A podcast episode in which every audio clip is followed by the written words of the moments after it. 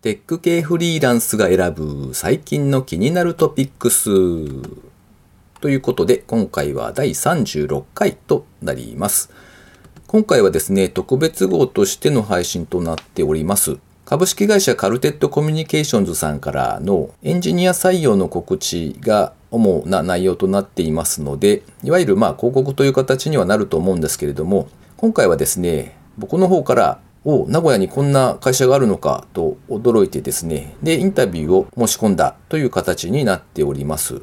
どんな会社さんかというとですね、自社でプロダクトを開発されていらっしゃる、いわゆるウェブ系の企業さんなんですけれども、具体的にどんなサービスを作られているかとかですね、またあの、実際にオフィスを訪問させていただいてますので、そのオフィスの様子ですとか、もしくはどんな方を採用したいと思っていらっしゃるかみたいな話を CTO の金本さんに直接ですね、お聞きしてきました。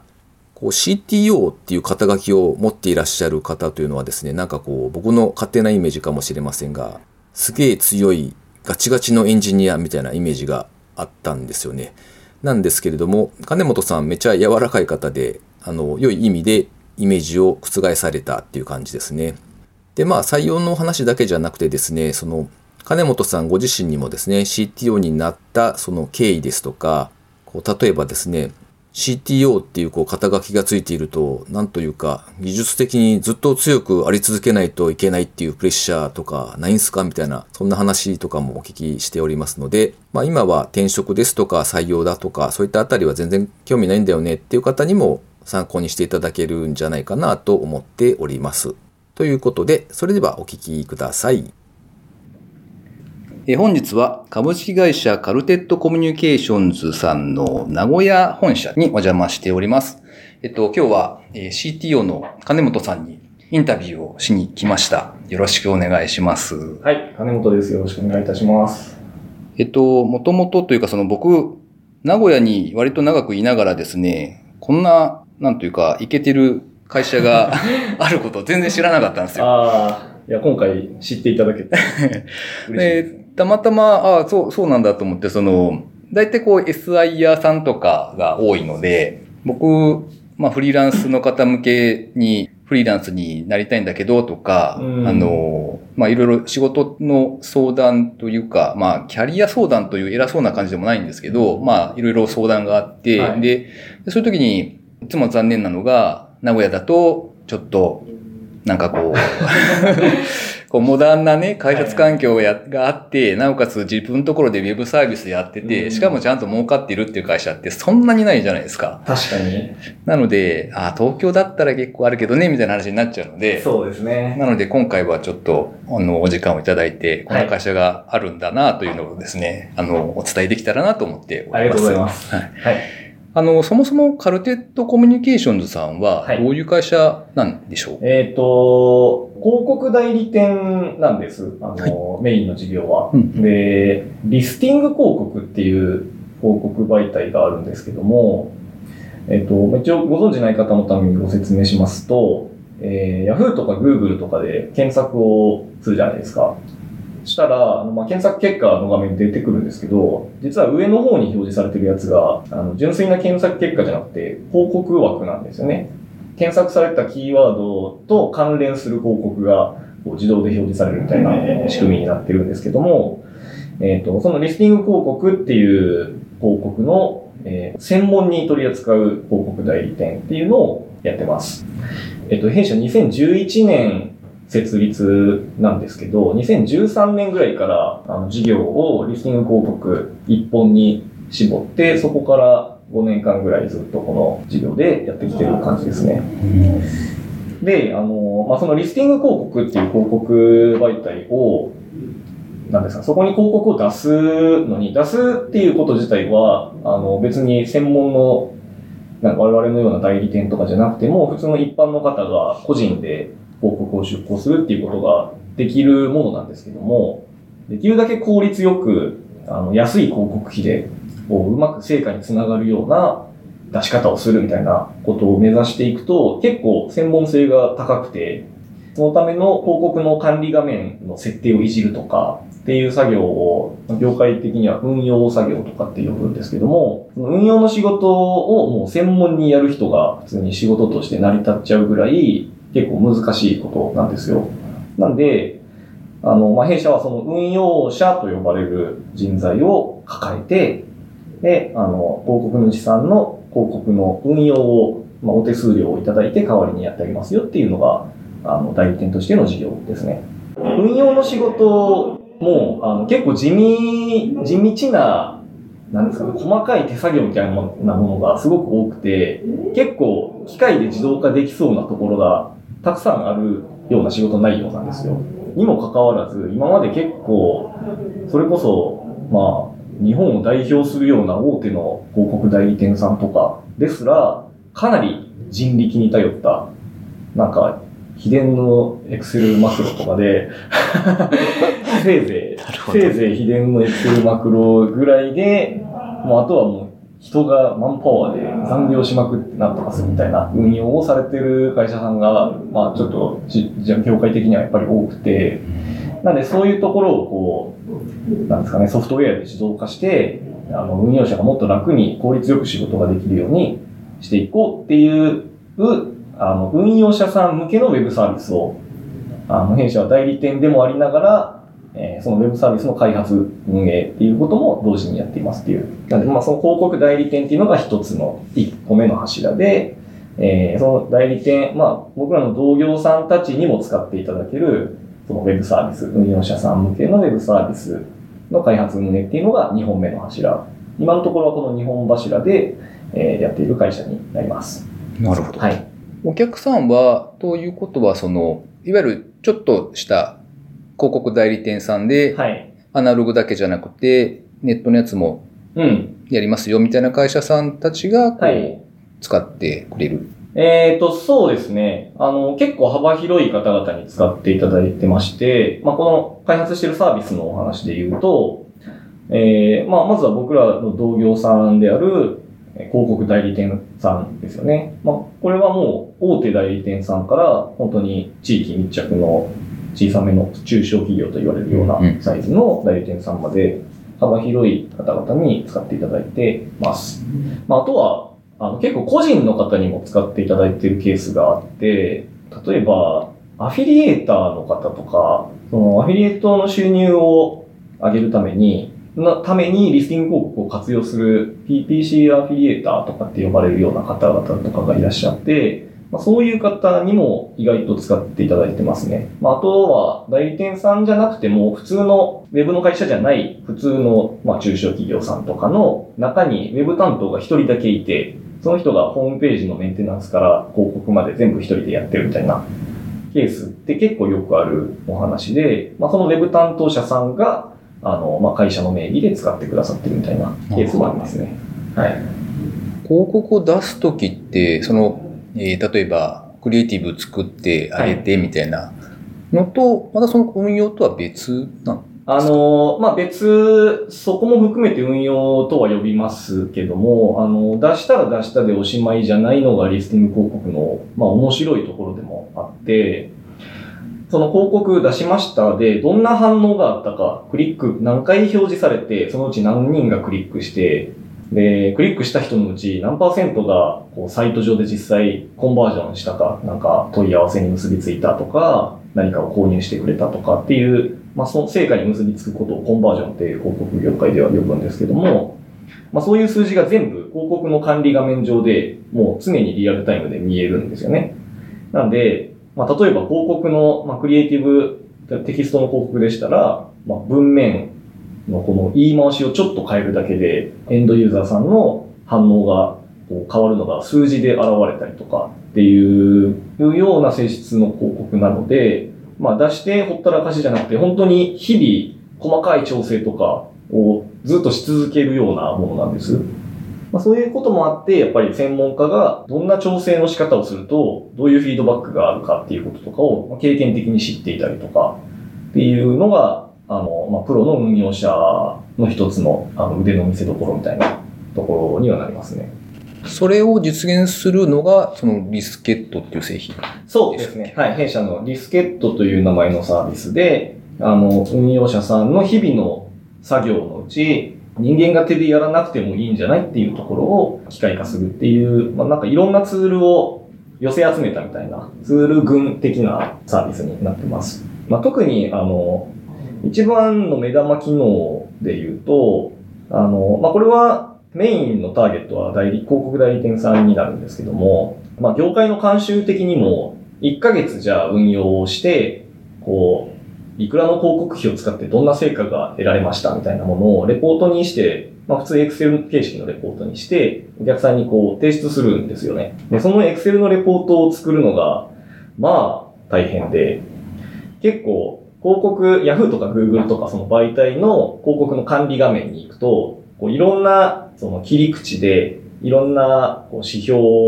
で、なんとかレポート、なんとかレポートみたいな形で、レポートの CSV ファイルを落としてこれるんですけども、一番原始的な Excel レポートの作り方は、その CSV を大量に落としてきて、全部 Excel にコピペして、一生懸命スタイルをつけてっていうのが、まあ、もう、バージョン0.0みたいな。あの、昔の、今でもそういうやり方をしてる運用者さんが、マジで業界内には多分いらっしゃると思うんですけど、まあそういうのを、もうあの、Yahoo、Google の API が、それなりの規模の代理店になると使わせてもらえるんですけども、まあそれでもう CSV 取ってくるところから自動化して、なんでまあボタン、ディスケットのアカウントがあれば、もう操作すらいらず、月初になったらもう1ヶ月分のレポートが画面上にできてますみたいなことができる、まあそういうレポーティングの機能がありまして、まあ、ここら辺は代理店さんからするとすごく重宝していただいてる機能ですね。本当になんか月初5営業日、10営業日ぐらい、レポートを作るために人が残業しまくるみたいなのが、普通に業界内にはありそ存在してまして、その残業はいらないんだよっていうのをね、あの教えてあげたいですね。そうか。えっと、ということは会社としては、その、ビスケット自体を使っていただくお客さんを、こう、集めるために、はい営業部隊の方たちがいらっしゃって、あさらに、えーその運用管理をされる専門家の方たちがいて、で、あと、金本さんをはじめとした、そのエンジニアチームがビスケットを作っていく。そうですね。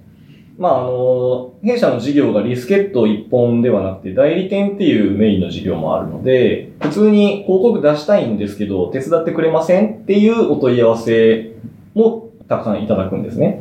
で、それとは別で、自分でやるけど、リスケットっていう便利なものを使わせてもらいますわ、みたいな方は、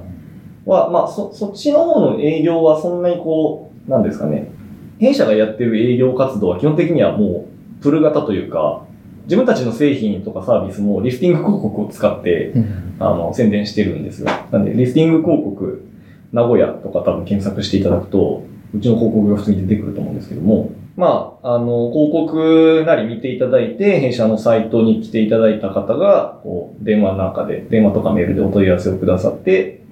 で、あまあ、ご用件お聞きして、どんなことで困ってるんですかっていうのをヒアリングして、まあ、それで代理店として、じゃあ、運用代行を受けたまわりますねってなる話もあれば、なんか逆にもうご自身でやられた方が、そういう内容でしたら、多分合うんで、あの、リスケットを使ってご自身でやられたらどうですかみたいなお話になる時も、まあ、稀にありますね。なるほど。はい。ということは、実際にビスケットを使われるユーザーさんは、はい。社内にもたくさんいらっしゃるし、あの、弊社の、その、代理店業としての広告運用者が、弊社に社員として普通にいるじゃないですか。で、この人間たちが、あの、自社のサービスであるビスケットの最大のヘビーユーザーです。なんで、それもあの、僕ら開発部としてもやりやすい点の一つで、まあもう物理的に本当に隣の島にスーパーヘビーユーザーが大量にいるんで、もう日々、あの、まあ、ドッグフーディングしているのと同じ状態ですね。日々、こう、生の改善要望とか、この機能はもっとこうなってた方が便利だとかっていうのがどんどん上がってくるんで、ビスケットをどういうものにしていけばいいかっていうことが、もう確実にわかるというか、間違ったものを作ってしまうリスクが少ないっていうのは、あの、この体制の強みの一つかなって思ってますね。はい。ということは、こう、日々、結構なリクエストが来る感じなんですか？来来ます。あの、そうなんです。あの、昔は、本当に現場の運用者一人一人の生の声をもう直接開発部が聞いて、で、どんどん実装していくみたいな、なんか結構アグレッシブなやり方で開発を回してたんですけど、ちょっと最近は、その運用者の人数も増えてきて、30名ぐらいいるんで、社内に。やっぱり、人によって言うことが違ってたりとか、っていうのがどんどん出てくるようになって。なんで、まあ、プロダクトオーナー的な立場の人間を一人置いて、意見をちょっと吸い上げてまとめさせるみたいなことをやってますね。で、そのまとめたものを、こう開発部とシェアして、で、そういう要件だったら、どういう風に作っていくのが良さそうだね、みたいなのを、あの、まあ、話し合って決めて、要件が固まるみたいな感じですね。じゃあまあその要望に合わせて、例えば優先度を見て、どこからああ、手つけるのかそうですね。みたいな。はい。それをこう、スケジュール的な調整を金本さんがやってらっしゃるってことですか？えっ、と、そこは、なんか、みんなでやってます。あの、そのリスケットの使用決め会議みたいなものを週1定例でやってまして、そこでプロダクトオーナーからこんな要望が現場から上がってて、でま、取りまとめた結果、こういう機能としてリスケットに載せてもらえると良さそうだよっていう意見が、こう、プロダクトオーナーから出てきます。で、開発部は開発部でそれを聞いて、とまあ、実装上の都合とか、まあ、いろんな開発部側の視点で、その要望に対して、こういう切り口もあるんじゃないですかとか、それはそのまんま素直にやろうと思うとすごい時間かかるんで、ちょっとここ妥協できませんかとか、っていう話し合いを、まあ、その会議の場でした上で、最終的に、じゃあもうこういう内容でこの機能を作りましょうっていうのがバシッと固まるんですね。で、その後、その、まあ、実装にどれぐらいの工数がかかるかっていう見積もりを開発部でやって、で、工数の見積もりがついたタスクたちをもう一回プロダクトオーナーに戻して、その重さ、どれぐらい時間かかりそうかっていう重さも見た上で順番を PO がつけるみたいな。その、これ簡単なんだったら先にやってほしいとか、これ欲しい機能だけど、そんなに時間がかかるんだったらちょっと後回しでもいいやとかっていうのが、あの、PO には PO の考えがあるので、まあそこは判断してもらうっていう感じですね。開発部側はあくまで内容に対して工数を見積もって優先度決めてくださいっていう形で一回返す。なんでそれで順番が決められた後はもう上から順番にひたすら倒していくみたいな感じですね。ということは、こう、無茶な残業が発生するようなことはあないですね。あの、基本的に残業はうちの会社本当になくて、結構なんかあの、入り口に多分表彰状があったんですけど、ホワイト企業大賞特別賞みたいなのをいただいたりとかして、残業できるだけしないようにっていうのは会社の文化として結構根付かせようとしてきているんです。で、なんか毎月全社員の平均残業時間をネットで公開してるんですけど、9月が8.3時間。そう、最近ちょっと増え気味で8時間ぐらいなんですけど、もう少し前は4時間ぐらいでしたね。まあでも8時間でも多分1日平均30分以内ぐらいだと思うんで、6時が定時で、まあ6時半ぐらいにはみんないなくなってるみたいな感じですね。素晴らしい。本当になんかもう残業を絶対にするなとは言ってないんで、あのお客さんのために必要な残業だったら別に普通にするんですけども、まあ無駄な残業はしない方がいいし、ななんか意味もなく残ってそうな人がいたらどうしても大丈夫みたいな声が自然にかかるような空気にはなってますね。で7時とかになると普通にシーンってしてるんで、社内が。なんか時間の感覚ちょっとバグってきますよ。ええなんか、オフィスもすごい綺麗で、ちょっと僕はかなりビビりながら入ってきたんですけど。そうなんですよね。1階がマセラティなんで。そうですよね。まあ、それもちょっとビビったんですけど。おかげさまで、はい、今年の3月にこちらのビルに引っ越してきまして、中部ニューオフィス奨励賞みたいなのも。そうなんです。オフィスの方もなんか表彰をいただいて、変なテントがありました。そうなんです。執務スペース内にキャン人工芝が敷いてあるキャンプエリアがありまして、どでかいテントが張ってて、キャンプテーブルとチェアが並んでるみたいなスペースがあるんですよね。そこがリフレッシュスペース的なものになっていて、休憩取りたい人はそこでゴロ寝したり、なんか普通にテントの中で人が寝ていたりしますね。なんかお昼休みだけじゃなくて、普通の時にもなんかたまに休憩されてる方がいらっしゃる。あ、そう。まあなんかこれ社長の意向で、タバコ吸わない人が、こうなんか堂々と休憩できる口実みたいなものを作ってあげたいみたいなのがあって、なんで、まあキャンプスペースにいる人には、基本的には緊急じゃない限り声かけちゃダメっていうルールになってるんですけど、まあ、なんで普通に、なんですか、業務時間中でも、ちょっと15分寝るみたいなことを、別に普通にみんなやってるっていう感じですね。あの、人をダメにするソファーとかがポンって置いてあるんで、そこでなんか人がダメになってたりしますね。いいですよね。なんか、めっちゃ羨ましい環境ですね、それはね。本当に。あとちょっと金本さんについてお聞きしたいんですけど、今は CTO っていう肩書きそうですね。。なんかあの、紹介とかで見た感じだと、もともと富士通さん。あ、そうなんです。そう、僕大学院を卒業、修了した後、東京で富士通に新卒で入って、あの、携帯電話のなんかミドルウェアとかの開発をしてたんですけど、まあ、4年、5年ぐらいかな、働いて、で、ちょっと大企業での経験は、まあこれぐらいでいいかみたいな気持ちになって、で、今のこのカルテットの、あの、社長と専務が共同創業者なんですけど、その二人が僕、大学の同期なんですよ、二人とも。今役員3人いるんですけど、3人とも大学の同級生っていう。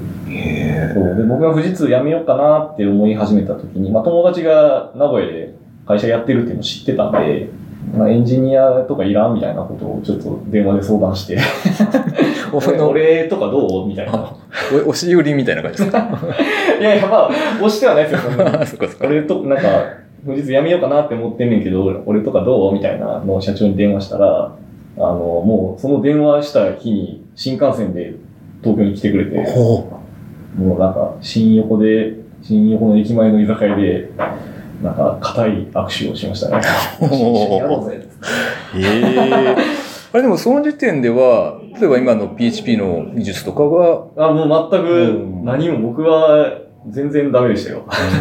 え ウェブは全くやったことなかったんで、で富士通自体も、まあ、ああいう多分大きい IT メーカーのプロパーってあるあるだと思うんですけど、そんなにコード書く仕事ってないんですよね。大体こう協力会社さんの、まあなんかマネジメントとまでは言わないにしても、なんか調整役みたいな仕事がメインで、コードはまあちょちょっとレビューするぐらいみたいな、自分ではほとんど書く機会なくて、多分腕もなまりまくってたんですけど、で、ウェブも全く知らない状態で来て、でそこから必死で勉強、独学で勉強したみたいな感じ。で、その時点ではリスケットはもうあったんですか？いや、あの、僕がカルテットに来て、来たのが2012年の1月からなんですけど、えっ、と、最初はですね、まあ今のリスケットの中にも一つのツールとして存在している機能があるんですけど、その機能の一番原型が Excel のマクロで作、一番最初に僕が作ったやつなんですけど、はい。最初はそれでしたね。で実際それ使って社内で広告の運用とかしてて、で、まあ、ちょっといろいろ経緯とかはもう覚えてないですけど、まあ普通にウェブにしていこうっていう流れになった時に、まあもともと会社自体はそのウェブサイトの制作とかをやってたんで、ななんだかんだでワードプレスのサイトの資産が社内にあったりとか、なんか PHP が入ってる受託の案件が社内ではエンジニアはいなかったんで、ディレクションだけしてて、まあ外注さんで、PHP の会社さんになんかシステムの部分をお願いしてるみたいな案件とかが社内にあったりとかして、で僕は自動的にペチパーになるしかなかったみたいな。なるほどね。はい。なんか、スクーで先生にもなってますよね。あ、そうなんです。あの、それはスクーさんで GitHub を使ったデプロイ自動化実践っていう授業を、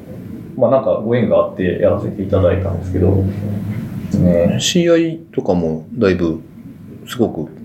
うまいことをやってらっしゃる感じが。そうですね。あの、結構開発環境は当初から、まあ、僕が一人だった時はもうむちゃくちゃだったんで、人が二人三人ぐらいになり始めた時ぐらいから、あの、まあ、Git を使おうとか、CI やろうとかっていうのは、なんかちょっとずつ気にし始めましたね。で、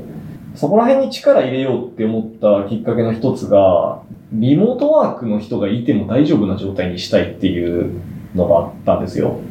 なんですかね。あの、たまたまなんですけど、うちのエンジニアで3人目かな。えっ、と、僕を入れて4人目に入ってくれた方が、まあ、女性のエンジニアの方で、ちょっと子育ての都合とかもあって、半リモートみたいな形で働きたいっていう。で、その方すごい実力がある方だったんで、なんかそんな働き方を許容できないせいで、この人と一緒に仕事できないっていうのは、すごいもったいないことだなって思って、なんで、まあ、リモートワークを許容することで、そういう出会いのパイが広がるなら、絶対そっちの方がいいかなっていうのがその頃から価値観としてあったんです。そう、なので、例えば、細かいことですけど、こう、オフィス内で口頭でエンジニア同士なんか口頭で喋って何か相談して何かが決定したりするじゃないですか。そういうものもそのままほったらかしにせずに全部今誰々さんとこういう話をしてこういうことが分かったのでこう決まりましたとかを Slack に書くとか全部なんか全員がアクセスできる場所に絶対に情報があるっていう状態をずっと保つとかっていうのはかなり気をつけてやってきてますね。それは結構難しそうですよね。そうですね。でもなんかもう結構文化として割とうちの開発部の中では根付いてる感じですね。おかげさまで。なんかみんな普通に息を吸うようにテキストコミュニケーションを。なんなら喋るより隣の席にいるけど Slack で会話してたり。なんかありそうな。あるあるでしょうね、それはね。あとはドキュメント管理が餌餌ですねですよね。はいそちらでも残しているって感じです。そうですね。なんか使い分けが厳密なルールはなくて、まあ、あんま良くはないですけど、GitHub のイシュープルリクと、餌と Slack にいろんな情報がやっぱ多少分散はしてるんですけども、まあでも最低限その3つ検索すれば絶対出てくるっていう状態にはできてるんで、なんか使い分けを厳密にするせいで、こうカジュアルに記録が残せなくなる方が逆に良くないかなっていうので、あんまり細かい取り決めはしてないですね、あえて。なるほどね。なんか、他にも結構いろいろ採用の概要についてこう、はいいろいろ書かれてたじゃないですか。あちら、はいあちらを見ていただけると、なんか、おいいなって皆さん思っていただけると思うんですが、URL を貼っておきますんで、一度ご覧いただきたいんですけども、えっと、例えば、イヤホン OK とか、ああ、そうですね。開発部の採用サイトを用意してありまして、募集要項とか細かく記載してるんですけども、イヤホン OK はもう、エンジニアにとっては必須条件かなって思うんですよ。正直。まあやっぱりこう、一つのオフィスでいろんな部署の人間がまとまって働いてるんで、まあやっぱ周りは多少ガヤガヤしてるのはもう仕方ないですし、あの、一つの場所に集まって働いてるっていうことに、こう、メリットがあるっていうのはそうだと思ってるんで、リモートワーク推奨というか、リモートワークでも大丈夫とは言いつつも、オフィスで一緒に働けるなら、まあ、それに越したことはないかなっていうのが正直な気持ちで、で、なんだったら、まあ、エンジニアが集中して働けるために会社としてやれることは最大限してあげないとなっていうのがベースにはありますね。あとなんか社内勉強会とかもあるんですか？ああ、そうですね。あの、まあ、ちょっと最近、コンスタントにはなかなかやれてなくて申し訳ないんですけど、そう、あの、一応募集要項には書かせていただいてますね。なんか、決まったテーマがあるっていうよりかは、なんかまあ不定期に、なんですかね、業務内で例えば、これが最近、この技術使うようになったけど、ちょっと難しいから、一番詳しい人に教えてもらおうみたいな感じで、こう、勉強会開いて、一人がみんなに教えるみたいなことをやるときもあれば、なんかもっとカジュアルに、その全員でやらずに、なんか2、3人でプチ勉強会みたいなものを自主的に開催してたりもありますね。なんか、アンギュラーについてちょっと LT やり合いましょうみたいなのとえか。うん。なんかそういうのが、一応自然発生的になんかちっちゃい勉強会はちょろちょろやってる感じですかね。ん。あとは、なんか、書籍購入補助とか、ああ。社外の勉強会やカンファレンスへの参加に対して費用が出たりみたいな話もあるんですよね。そうですね。書籍は、まあなんかもともとあえてそんな制度があるよみたいなことを声を大にして言ってなくて、別になんか買いたい本があるんですけどって言われれば買うみたいな会社のお金でっていう感じだったんですけど、意外とそんな感じだとみんななんかそう言ってこないというか、自腹で買っちゃうんですよね。で、なんかそれ、あの別に言ってくれれば、その仕事の延長でやっぱ買ってるんで、それは自腹切るのはちょっとなんか違うんじゃないって思って、一応こう制度なんだよっていうことを言うようにしたら、現場のみんなが使ってくれるようになってきましたね。この本買いたいんですけど、とか。うん。まあそんな、なんかね、せいぜい一冊数千円とかの投資なんで、それで皆さんが気持ちよく働けるなら、全く安い投資だと思います。うん、で、勉強会、社外のなんかいろんな勉強会とかカンファレンスとかも、まあ、内容と、まあ、そこで何の目的で行くのかとか、次第で、こう、ちょっといろんな条件を設けてるんですけど、この条件満たしてれば、いくらまで新幹線代として支給しますとか、なんか、まあ、多少こう、ふわっとしたルールみたいなものを一応作ってて、まあでも、こう、名古屋から東京の例えばカンファレンスとかに休みの日に行きたいとかであれば、普通に往復の新幹線ぐらいは普通に支給できる感じですね。なんかテックブログの方で、大阪の PHP 関係の方でしたっけ、に登壇された方が書かれてた、はい、そうですね。あれも会社が支給した交通費で多分行った感じだったと思います。うん。まあ、ちょっと生々しい話をすると、やっぱりその、僕ら広告代理店としてはそれなりに、なんですかね、業界内で知っていただけてたりとか、業績も好調なんで、まあ、悪くない状態なんですけども、エンジニアドリブンな会社ではないんですよね。やっぱり、この、例えば PHP の界隈でカルテットっていう会社を知ってくれてる人ってやっぱり少なくて、まずはその認知を広げないと、新しいエンジニアさんの採用とかも全然軌道に乗らないなって思ってるので、まあそういう外に出て行って、まあ例えばカンファレンスだったらカンファレンスで発表してきてくれるなら、この支給額ここまで上がるとか、なるほどそういう感じのルールになってるんですよ。なんで、名前を売ってきてくださいっていうことですね。なるほどね。自分が勉強するためだけに行くんだとしたら、まあ、その勉強する内容が直近で業務で必要かどうかとかをちょっと見させてもらいますよみたいな感じの、まあなんかそれぐらいの感じのルールですね。はい。これだけいろいろな良さげな条件があると、割と人が集まってくるんではなかろうかという気がするんですが。うん。なんなんでしょうね。本当に難しいですね、採用は。そういうもんなんですか？やっぱり名古屋名古屋になんかあんまり人がいないのかなって思っちゃうぐらいの、そもそもこう、応募していただける方の数がもう圧倒的に少なくて、すごく難儀してます。なんかどういう方を求められてるんですか？ああ、そうですね。まあ大きく二つで、サーバーサイドのエンジニアさんとフロントエンドのエンジニアさんなんですけど、一つのプロダクトしかやってないので、技術スタックはまあ限定的というか、サーバーサイドはもう PHP で Symfony っていうフレームワークを使いますっていうことまでは固定なんですよ。なんでまあ PHP で Symfony の経験があればなおよし、で、オブジェクト指向プログラミングのスキルがどれぐらいあるかみたいなこととかを結構気にして採用はさせていただいてますかね。バックエンドに関してはそんな感じ。フロントエンドは、まあ、あの、今、フロントエンド専任のエンジニアっていうのが、うちの開発部の中にもいなくてですね、全員フルスタックみたいな。かっこいい。まあなんかちょっとそういう感じになっちゃってるんで、まあ一人一人の負担が結構でっかいんです。もう少し分業したいなっていう気持ちが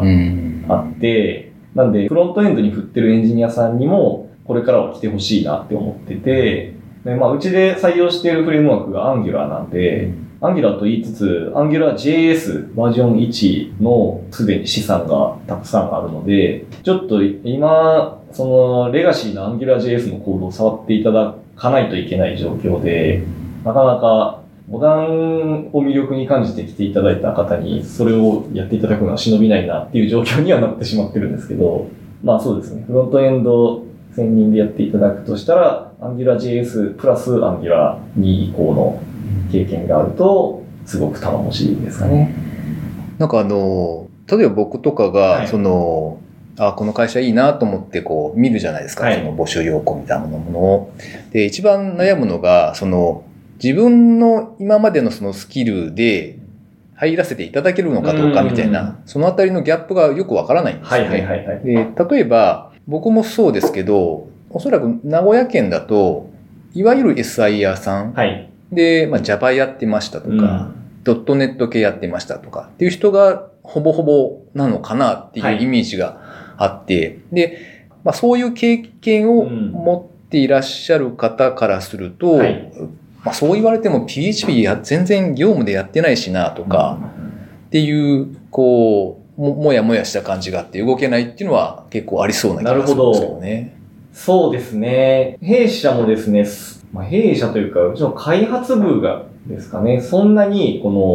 の、なんでしょう。例えば、新卒のエンジニアさんを採用して、こう何年もかけて育て上げるみたいな体力というか、そんなスキームがまず開発部内にないので、今まで即戦力のキャリア採用しかしてこなかったので、なんで、ある程度、まあ、例えば1年ぐらい、こう、みっちりいろいろお教えしながら一緒に働いていけば、最前線で戦ってもらえそうだなって思えれるぐらいの方だったら、例えば Java で OOP めっちゃやってました。でも PHP はやったことありませんっていうような人って意外といいと思うんですよ。PHP ってなんか多分 Java になろうとしてる言語なんで特に Symfony って Java っぽい硬い OOP をするためのフレームワークというかっていう性質があるんで、まあ僕ら開発部としてもそのチームでメンテナブルなコードをこう長期間触り続けるみたいなことに対して、ちゃんとかっちりした OOP でものづくりを慎重にやっていくみたいなのをすごく大事にしてるので、Java の文化で生きてきたエンジニアさんは意外と合うんじゃないかなって思ってたりはします。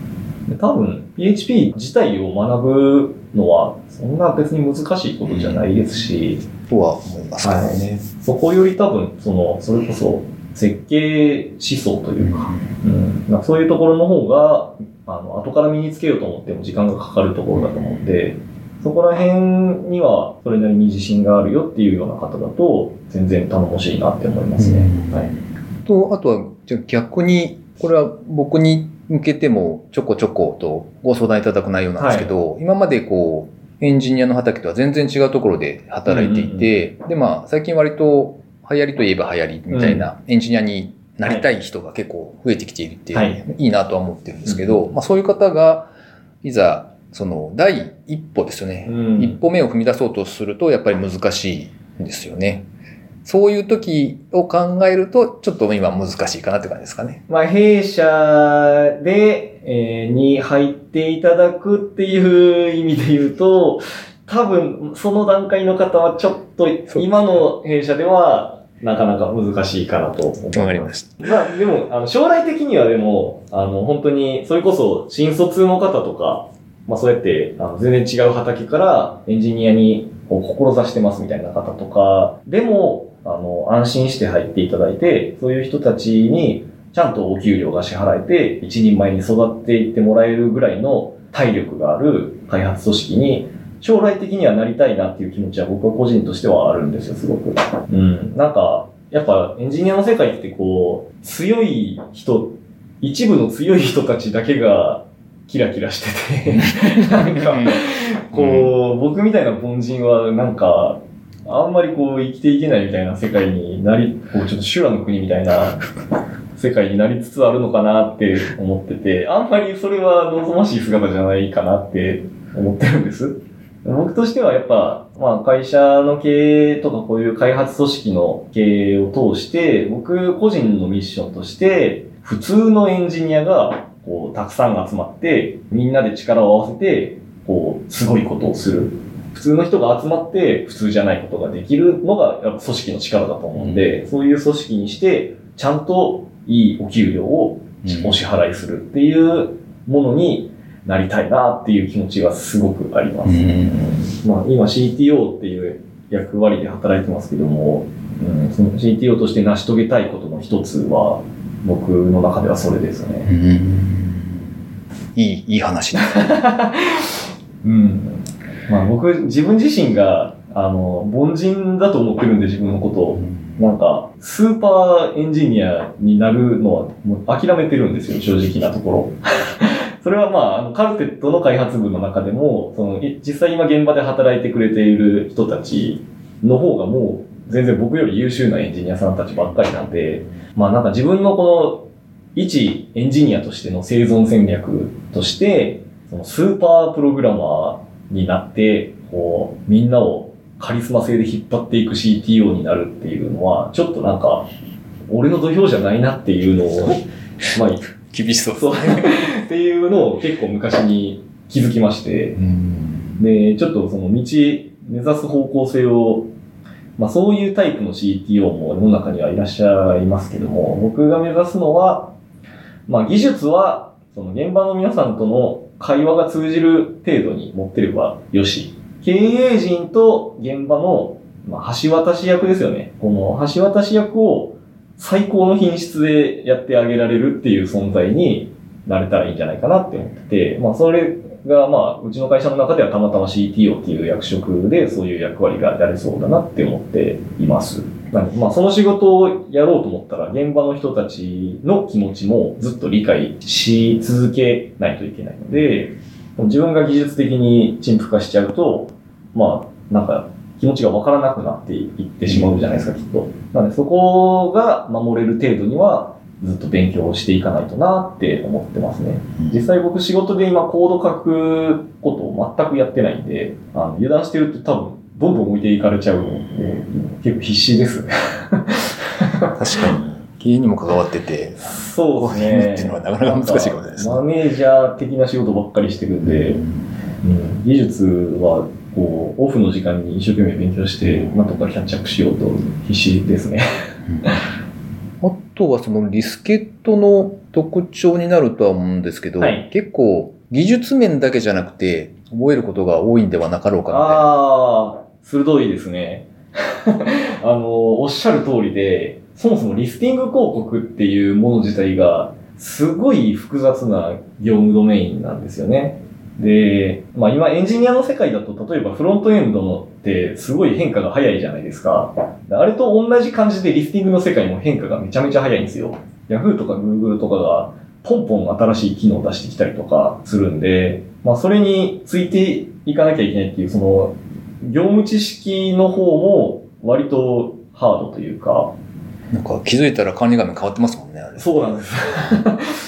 まあでもそこはあの、社内に、まあ、そっちのプロが大量にいるんで、開発部の人間も、その運用している部隊の人たちに、普通に日々、なんかこれわかんないんですけど教えてくださいとか言って言いながら仕事してますね。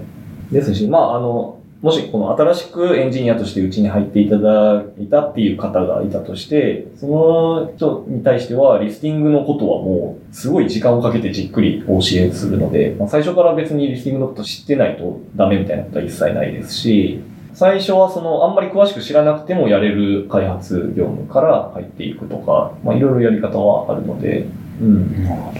あとお聞きしたかったのが、フリーランスの、僕みたいなフリーランスの人間が仕事として携わらせていただくみたいなことってあり得るんですかね？えっ、ー、と、前例はほぼないですけど、別に可能性は全然あると思ってます。まあ、何せ人手不足なので その採用に困っておりますので、まあ技術的にもうすでにスキルがうちの仕事とマッチするような方がフリーランスでたまたま見つかるようなことがあれば、普通に手伝ってほしいなって思いますね。うん。まあ、ど、なんかその稼働どれぐらい欲しいとかは具体的な要件は別にこちらとしては今のところなくて、全部状況次第ですかね。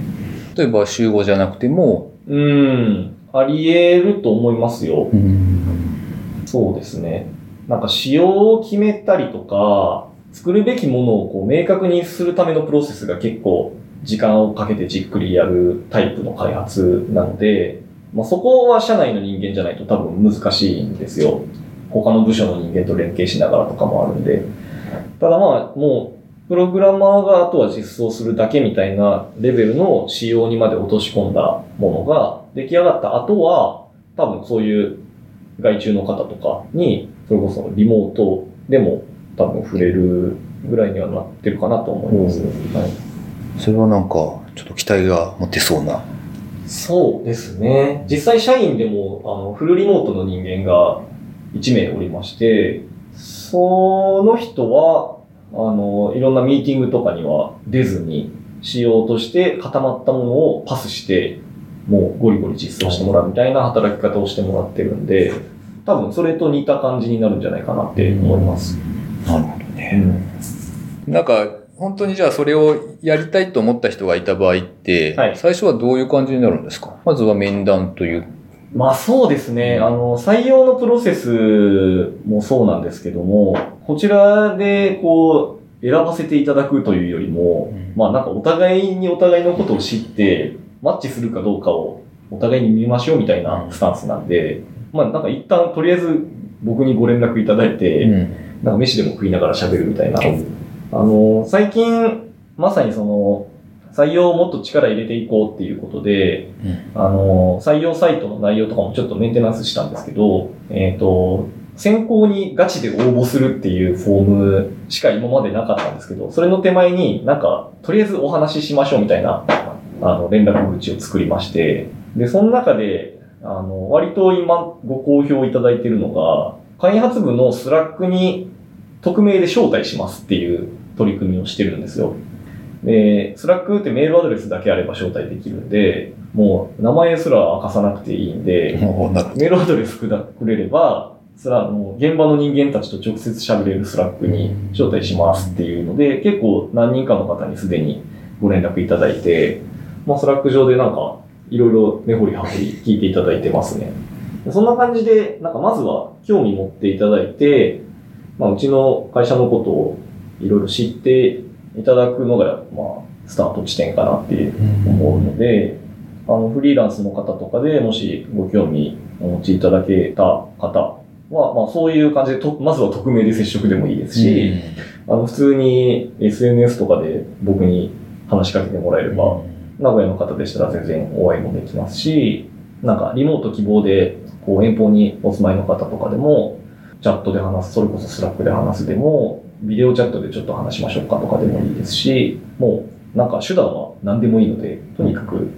一回接点持ってお話ししましょうっていう感じですね。はい。確かにあの、ウェルカム感がすごい良くて、で、今回僕も、あ、ちょっと声かけてみようって 声かけしましたんで、なかなか面白いですよね。そうですね。まあ、先ほど言ったように、やっぱりこう、僕らの会社自体がまだ全然知ってもらえてない状態なので、まずはいろんな人に知ってもらわないと、僕たちとしても始まらないので。うん、なるほどね。うんというわけで、えっ、ー、と、今回はいろいろとお話を聞かせていただきました。ありがとうございました。ありがとうございました。あと、なんか、最後に、今これをお聞きいただいている方々にですね、メッセージをお願いできればと思います。はい。えー、まあ、再三にはなりますが、エンジニアさん、超、超、超大募集しておりますので、まあ、あの、お話の中にもありましたけども、フリーランスの方とか、なんですかね、いろんな形で一緒に働ければいいかなと思いますので、まあ、これ聞いていただいて、カルテットちょっと面白そうだなとか思っていただいた方は、まずは金本の方までご連絡をいただければと思います。あの、SNS で適当に話しかけていただくとかでもいいですし、採用サイトのフォームとかからお声掛けいただくでも全然方法は何でも大丈夫です。ぜひ気軽にお声掛けください。はい。URL の方をショーノートに載せておきますので、そちらから見ていただければと思います。今日は長い時間ありがとうございました。はい、ありがとうございました。という感じでしたが、いかがでしたでしょうか？もしですね、興味を持っていただいた方がいらっしゃれば、ぜひテクフリを聞いたとかですね、もしくは S さんの記事を読んでとかですね、そういう一言を添えつつ、カルデットコミュニケーションズさんの採用のページからですね、え、金本さんに直接お声掛けいただければと思います。別に紹介料とかがもらえるわけじゃないんですけれども、せっかくなので、こう、成果につながったみたいなのがですね、実感できると嬉しいかなと思っております。というわけで今回は以上となります。お聞きいただきありがとうございました。それではまた。